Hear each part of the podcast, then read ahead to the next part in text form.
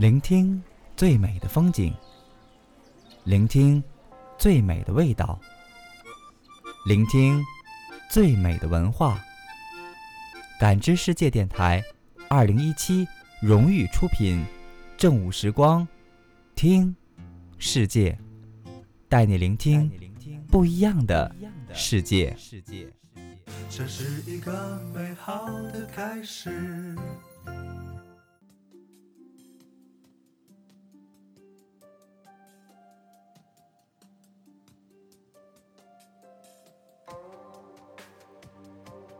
亲爱的听众朋友，大家好，欢迎收听感知世界电台二零一七全新出品《听世界》第一季《舌尖上的乡愁》，老家的味道。第一部《黑土地上的老味道》第二集。酸菜是东北地区特有的一种食材，它由大白菜经过特殊发酵制成。与南方地区的各种酸质食物有着很大的区别。每年冬天，每个家庭都要制作酸菜，并用它来支撑整个冬季的餐桌菜肴。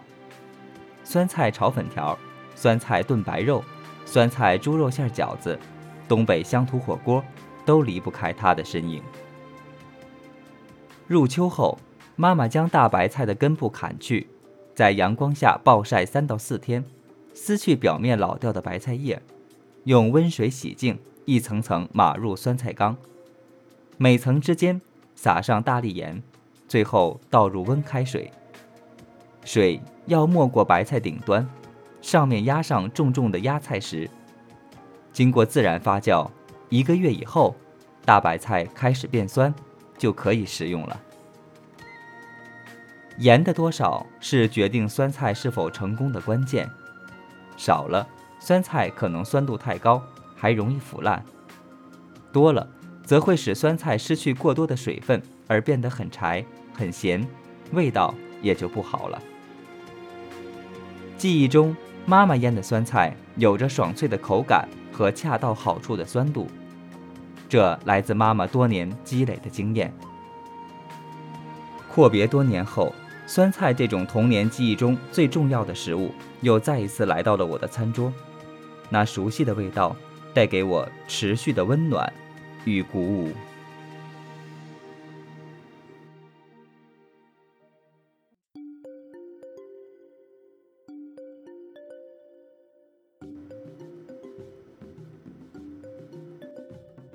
一方水土养一方人，很多人难以理解。一道家乡名菜会对一个人产生怎样深远的影响？就像这道酥脆酸甜的锅包肉，即便寻遍世界美味，它依然是我心头不可替代的挚爱美味，是源自家乡的美味记忆。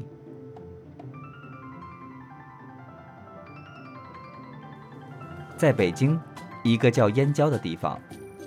这个地名上大学时就曾经听说过。沿着北京与河北潮白河，修建了大批的公寓别墅，以低于北京市区很多的房价，吸引了众多前来闯荡京城的年轻北漂。这里的白天和夜晚有着二三线城市特有的热闹与繁华，沿街开着许多饭馆、超市、店铺。入夜后。这里更是大排档的天下，到处炊烟袅袅，香气弥漫，充满了浓厚的生活气息。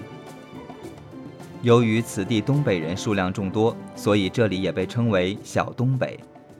提供地道家乡菜的东北饭馆也是遍地开花。这里有一家叫“金手勺”的东北馆子，里面的东北菜样样做得正宗美味，让人一下子找到了家乡的味道。当然，最受欢迎的还是那道东北名菜——锅包肉。地道的锅包肉一定要选用新鲜又大片的猪后臀尖肉，不带一丝肥油，且肉质松软弹牙。裹上用鸡蛋和面粉调成的面糊，入油锅炸至两次，以达到外焦里嫩、入口酥脆、肉香浓郁的效果。再淋上由盐、醋、糖打底，混合了胡萝卜丝、姜丝、葱丝、蒜片、香菜末等配菜的酸甜浓汁，色泽金黄亮丽，芡汁透明清亮。一端上桌，就已经闻到了那种勾人胃口的香气，一口咬下去，更是满嘴的酸甜鲜，甚至还能听到牙齿与酥脆的肉片碰撞出的咔嚓声，真是人间一大享受。锅包肉口味酸甜，连各路挑剔的食客都不得不爱。据说，锅包肉最早起源于哈尔滨，由当时的官厨郑兴文把原本的焦溜肉片经过细心改良，保留肉片焦脆的口感的同时，加入了酸甜口味，使这道菜一炮而红，缠住了府中官员和来拜访的外国客人。相传，在日战时期。锅包肉竟也征服了不少日本富商的嘴。锅包肉原来叫做锅爆肉，后来俄罗斯人发“爆”这个音为“包”，时间一长，锅爆肉就变成了锅包肉。话说回来，锅包肉的味道却与鲁菜中的糖醋里脊以及同为东北菜系的樱桃肉比较相似，就是。做樱桃肉是将冰糖炒成糖色，再裹上肉块，制成红艳艳的樱桃色。樱桃肉一菜自此而来。虽说味道差不多，但锅包肉用的是猪后臀尖肉，与里脊口感并不相同。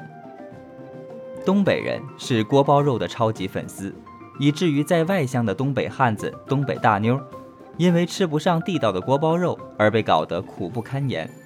每次都要对着缺陷的锅包肉评头论足一番，而哪家饭店出品正宗的锅包肉，也成了大家奔走相告、口口相传的热门话题。大家嘴上说的越多，心里越是浓成了一段化不开的乡愁。